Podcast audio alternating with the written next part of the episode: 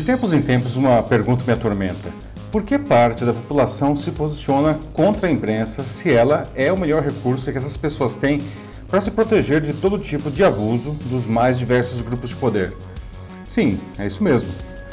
Como democrata, como pesquisador e como alguém que observa a atuação da imprensa em países de diferentes culturas, esse comportamento ainda me choca, mas há muito já não me surpreende.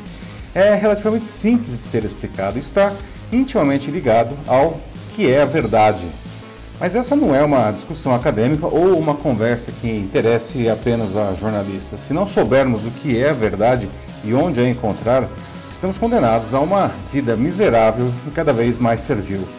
Eu sou Paulo Silvestre, consultor de mídia, cultura e transformação digital, e essa é mais uma pílula de cultura digital para começarmos bem a semana, disponível em vídeo e em podcast. Acontece que a verdade incomoda e é contrária aos interesses de quem precisa enganar para atingir seus objetivos. Por isso, os agressores da imprensa normalmente apoiam, de maneira consciente ou não, quem está sentado no trono no momento. Não é um fenômeno novo, mas acontece sempre e de maneira tão mais forte quanto mais autoritário for o governante. Há um versículo bíblico que vem sendo distorcido e usurpado a exaustão nos últimos tempos por esses governantes. E conhecereis a verdade, e a verdade vos libertará. Ora, mas afinal, o que, que é a verdade? Ela não aparece facilmente, precisa ser escavada e em muitas ocasiões só é encontrada ao se confrontar pontos de vista conflitantes sobre o mesmo assunto. Assim, a verdade surge das diferenças e por isso raramente está nas redes sociais. Afinal, seus algoritmos escondem de todos nós os pensamentos divergentes e reforçam os preconceitos. É por isso que a imprensa se torna alvo desses grupos. Não estou aqui para fazer uma defesa inconsequente dela ou sugerir que seja perfeita. Não é e nem tem a pretensão de ser. Entretanto, ao ousar ouvir os diferentes lados de um fato, o jornalismo pelo menos se aproxima do que está acontecendo no mundo, por mais incômodo que isso seja, e normalmente é para alguém. Resgatando o versículo anteriormente, né, a referida verdade que liberta implica na necessidade de vivermos conscientes do que nos cerca e da libertação que somente o conhecimento disso pode trazer. Não é de se admirar, portanto, que o Papa Francisco seja um defensor do jornalismo. Veja, no último dia 23, por conta da Jornada Mundial das Comunicações Sociais, que acontecerá no dia 16 de maio, o Sumo Pontífice publicou uma mensagem destacando a importância da imprensa na busca pela verdade. Mas afirmou que, para isso, os jornalistas precisam sair à rua, encontrar as pessoas, gastar sola de sapato, nas palavras dele. Para Francisco, e ele está certo, não se faz bom jornalismo apenas diante de uma tela. A verdade vem com a reportagem no local dos fatos. Segundo ele, abre aspas, seria uma perda não só para a informação, mas também para toda a sociedade e para a democracia se faltassem essas vozes. Um empobrecimento para a nossa humanidade. Fecha aspas. Portanto, bom jornalismo dá trabalho e isso acontece quando seu compromisso é com o público.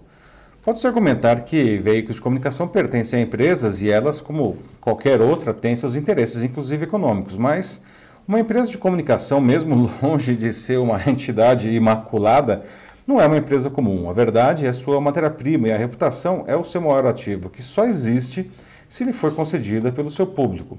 Sem reputação, um veículo deixa de existir.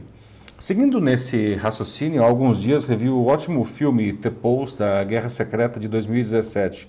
Dirigido por Steven Spielberg e estrelado por Meryl Streep e Tom Hanks, conta com riqueza de detalhes a história real do escândalo dos Pentagon Papers, documentos ultra secretos vazados do Pentágono em 1971 e que demonstravam que o governo mentia descaradamente há anos aos americanos sobre a guerra do Vietnã.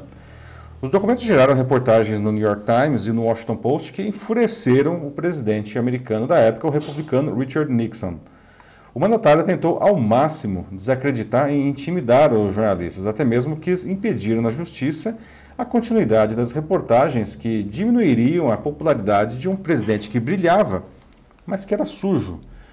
Os jornais venceram na Suprema Corte, irritando ainda mais Nixon. No ano seguinte, o mesmo Washington Post publicou reportagens que deflagraram o escândalo de Watergate, que levaria à renúncia de Nixon dois anos depois. Todo governo, mesmo o mais democrático, adoraria ter uma imprensa dócil, mas nesse caso não seria jornalismo, seria propaganda. A imprensa tem que fiscalizar o governo, qualquer governo. Consequentemente, quanto mais autoritário for o mandatário, mais ele tenta calar, desacreditar e, se possível, destruir a imprensa. Por isso, se o veículo é muito atacado por um governo, deve estar fazendo bom jornalismo. Essa é uma métrica que funciona. No julgamento do caso dos Pentagon Papers, o juiz Hugo Black disse, aspas, os pais fundadores deram à imprensa livre a proteção que ela deve ter para cumprir seu papel essencial em nossa democracia. A imprensa deveria servir aos governados, não aos governantes. Fecha aspas. A justiça deve, portanto, garantir essa proteção, ao contrário do que temos visto frequentemente no Brasil, com incontáveis casos de censura judicial. A imprensa, por sua vez, deve necessariamente defender os interesses da sociedade, não os dos grupos de poder e muito menos os seus como empresas. Catherine Graham, então a dona do Washington Post, interpretada por Mary Streep no filme, não arriscou ir para a cadeia e ver o seu jornal fechado ao confrontar Nixon. Ainda assim, fez o que era certo. E após a sua vitória, sacramentou, aspas, nem sempre acertamos, nem sempre é perfeito, mas acho que se apenas continuarmos, esse é o trabalho. Fecha aspas. Quantos teriam a coragem de fazer o certo com a faca de um presidente no seu pescoço, como ela fez? A imprensa erra de vez em quando, mas precisamos aprender a tolerar os erros que fazem parte do processo da construção da verdade. O que é inadmissível são mentiras deliberadas, venham de quem vier. O fato é que a democracia vem sendo atacada em várias partes do mundo por aqueles que juraram a defender. A bizarra invasão do Congresso americano no dia 6 de janeiro, incentivada pelo então ainda presidente Donald Trump, só fracassou porque as instituições republicanas e os militares dos Estados Unidos funcionam e não abrem mão da democracia, mesmo diante da pressão do presidente.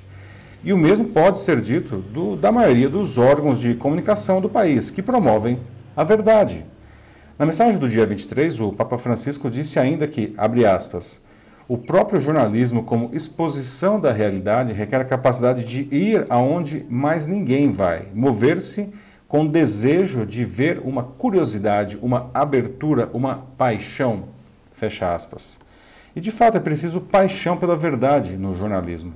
Em um famoso discurso de 1996, o jornalista e Nobel de Literatura Gabriel Garcia Marques concluiu que, abre aspas, Ninguém que não tenha nascido para isso e esteja disposto a viver só para isso poderia persistir em uma profissão tão incompreensível e voraz, cujo trabalho termina a cada notícia como se fosse para sempre, mas que não garante um momento de paz até que recomece com mais ardor que nunca no minuto seguinte. Fecha aspas.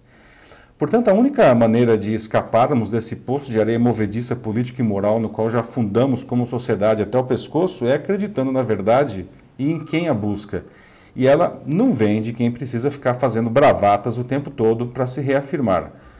Cada um acredita no que quiser. Isso não quer dizer que existam incontáveis verdades para cada indivíduo chamar de sua. Não? A nossa sobrevivência como uma sociedade organizada depende de identificar e apoiar aqueles que pelo menos tentam buscá-la, lutando pelos interesses públicos. Os demais, políticos, empresas, instituições preocupadas apenas com as suas necessidades, devem ser varridos para o mais obscuro rodapé da história. Do contrário, em breve a gente vai estar nas ruas fazendo justiça com as nossas próprias mãos, armadas. É isso aí, meus amigos. Me diga uma coisa, como vai a transparência da sua empresa com o mercado? Isso é cada vez mais exigido dos clientes que cada vez mais compram de empresas éticas e verdadeiras. Você consegue transmitir isso ao público? Isso vale também para a sua carreira. Se precisar de ajuda nisso, é só mandar uma mensagem aqui para mim que eu auxilio você. Eu sou Paulo Silvestre, consultor de mídia, cultura e transformação digital. Um fraternal abraço. Tchau.